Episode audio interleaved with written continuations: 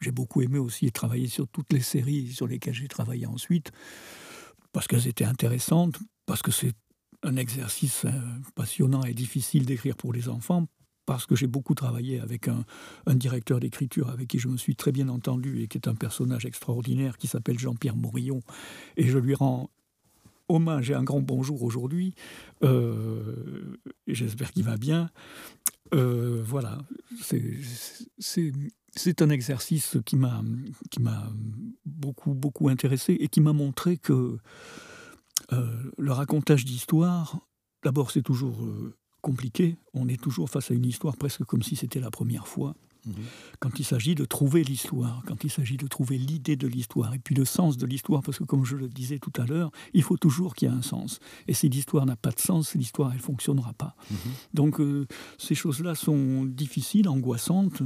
Euh, mais, mais passionnante, voilà, et, développer ça, mettre ça en œuvre pour euh, plein de personnages différents, comme j'ai pu le faire, comme, comme, comme Calimero, comme Maya l'abeille, comme, comme Casper le fantôme, comme euh, Zoé Kezako, qui est une des premières séries euh, importantes sur lesquelles j'ai travaillé, Zoé Kezako, qui a été créée par mon, mon amie illustratrice Véronique Sahuker. Mhm. Et c'est pareil, mon travail, c'est là-dessus, avec cette série que j'ai commencé à travailler dans, dans l'animation, euh, euh, comment dire, un, peu plus, j'allais dire industrielle, mais, mais ce n'est pas véritablement industriel parce que ça reste toujours, euh, ça reste toujours des équilibres, des équilibres compliqués, mais une série plus, plus grosse, oui, avec des diffuseurs déjà engagés bien, etc. Il y a une, phase où je suis tout seul, mais en amont de cette phase-là, il y a tout le travail qui a été euh, fourni par le, directeur d'écriture et, éventuellement les premiers scénaristes qui ont travaillé sur la série. Parce que, en fait, quand on travaille sur une série, il faut produire une Bible, ce qu'on appelle une Bible, qui est le document. Alors, il y a une Bible graphique et il y a une, Bible littéraire. littéraire. Mhm. Et cette Bible littéraire définit tout l'univers de la série euh, les limites qu'il a, puisque très souvent on travaille en, animation 3D, et l'animation 3D, contrairement à ce qu'on pense souvent, c'est pas c'est pas une extraordinaire liberté. Euh, créer un décor, ça coûte beaucoup d'argent. Mhm. Donc, euh, une, une, bible d'une série nous donne déjà les décors avec lesquels on va pouvoir travailler, et ils sont limités. ensuite, les personnages avec lesquels on va pouvoir travailler sont définis dans leurs caractéristiques physiques et surtout dans leurs caractéristiques euh, psychologiques mhm.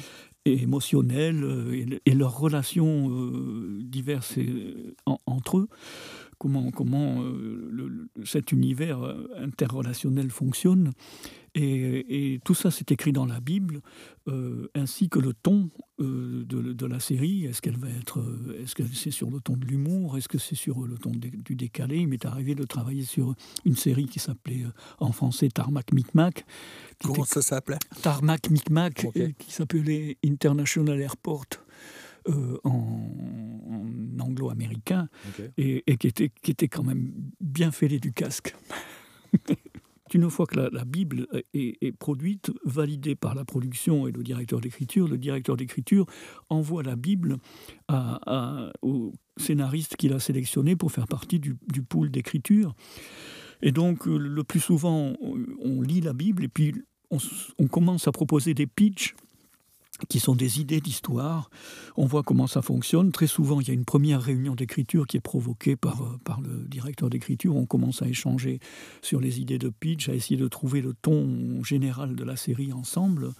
Et une fois qu'on a bien calé tout ça, euh, on repart effectivement chez soi et c'est là où, on est tout seul. C'est-à-dire qu'il faut produire des pitchs, des idées d'histoire, ce qu'on appelle des storylines. Il faut, il faut avoir une idée d'histoire et qu'on sente que l'histoire va avoir un sens et qu'elle va pouvoir se dérouler, qu'on va pouvoir, à partir de cette petite graine d'histoire, qu'on va pouvoir euh, tirer le, germe et que l'histoire va se développer euh, en une jolie floraison d'histoire. Mm-hmm. Je suis pas rencontré beaucoup de directeurs d'écriture, mais tous ceux avec qui j'ai travaillé, à l'exception d'un ou deux, étaient, euh, euh, très mm, bienveillants